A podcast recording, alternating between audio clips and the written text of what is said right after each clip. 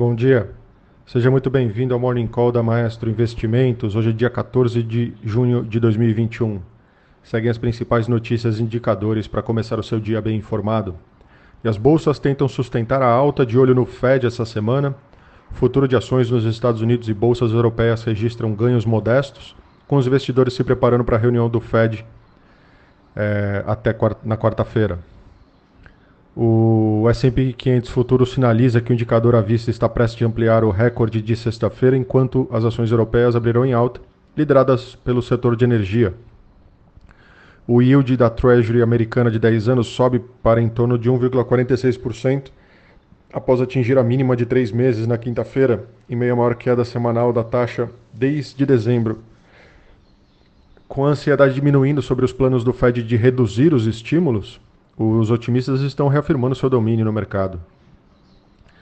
Os investidores preveem aí que o BC americano reafirmará o ritmo de compras de títulos nesta semana, mesmo que entregue projeções para um aumento das taxas de juros em 2023, de acordo com economistas consultados pela Bloomberg.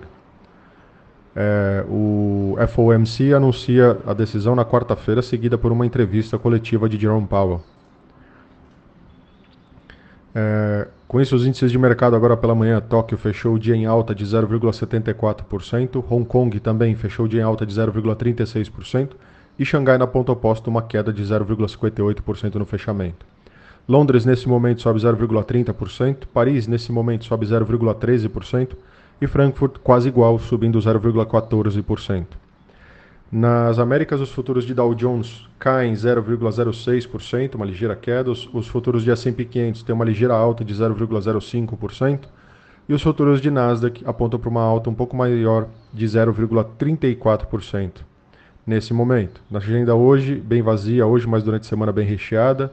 Hoje nós temos o Focus, é, divulgado pelo Banco Central às 8h25 da manhã, seguido também às 9 do Índice de Atividade Econômica do Banco Central, o IBCBR, é, no, às 9. No destaque internacional, é, essa semana trará a decisão do Banco Central japonês entre os dias 17 e 18 e dados da indústria e varejo na China. A demanda chinesa tem sido o principal motor das commodities especialmente metálicas, que, que favorecem a balança, mas pressionam a inflação, por exemplo, no Brasil.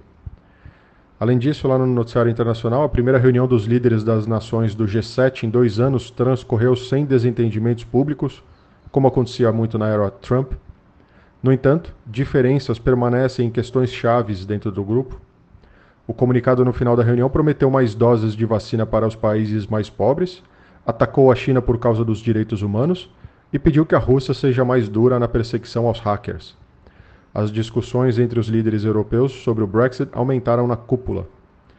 O presidente Joe Biden está em Bruxelas esta manhã para uma reunião da OTAN, antes de se dirigir ao encontro cara a cara com o presidente russo Vladimir Putin, na quarta-feira em Genebra. No destaque local, a agenda é pesada é dominada pelo Copom, que deve levar a Selic em 0,75% e adotar o tom mais duro contra a inflação.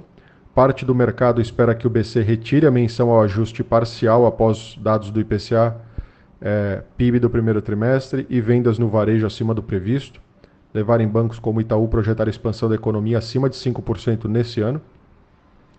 O setor de serviços, que deve ter atenção especial do Copom, também superou as estimativas. A decisão da Selic será antecedida aí pelo IBCBR hoje, né, na segunda-feira, com estimativas de alta de 1,35% no comparativo mensal e crescimento forte de 18,1% no comparativo anual. Os próximos dias são decisivos para o futuro da Eletrobras, com a possibilidade da votação da medida provisória da privatização pelo Senado. Uma queda de braço relacionada às termoelétricas, contudo, traz preocupação sobre esse processo. A Câmara instalou na quarta-feira a comissão especial que vai analisar a proposta de reforma administrativa. O prazo para o relator proferir o seu parecer será de até 40 sessões da Casa, contadas a partir de quarta-feira, disse a agência Câmara. Por sua vez, o STF está próximo de definir a chamada revisão da vida toda das aposentadorias, que, se aprovada, aumentará os gastos da Previdência. É, faltam dois votos e o, e o julgamento está em 5 a 4 contra os aposentados, dizendo o valor econômico. Além disso, o Supremo, que semana passada liberou a Copa América no país, ainda pode julgar a ação contra a autonomia do Banco Central em plenário virtual entre os dias 18 e 25 de junho. Por último, as ações da Eletrobras aí, é, da, da, Petrobras reagiram em queda na sexta-feira ao anúncio de corte nos preços de gasolina. Notícia que também fez os DIs curtos virarem para queda. O preço médio da gasolina nas refinarias cairá 5 centavos por litro para R$ 2,53 por litro a partir do dia 12 de junho. Segundo a mensagem da assessoria de imprensa da estatal, Importante reforçar o posicionamento da Petrobras que busca evitar o repasse imediato para os preços internos da, da volatilidade externa causada por evento, eventos conjunturais, diz a nota da imprensa é, da empresa. E por último, aí, os vencimentos de opções sobre o Ibovespa ocorrem no dia 16, na quarta-feira, enquanto os vencimentos é, das opções de ações será no dia 18, na sexta-feira. Também dia 18, o BNDES aí promove o leilão da Companhia de Eletricidade do Estado do Amapá. Então por hoje é só. Bom dia, um abraço e bons negócios.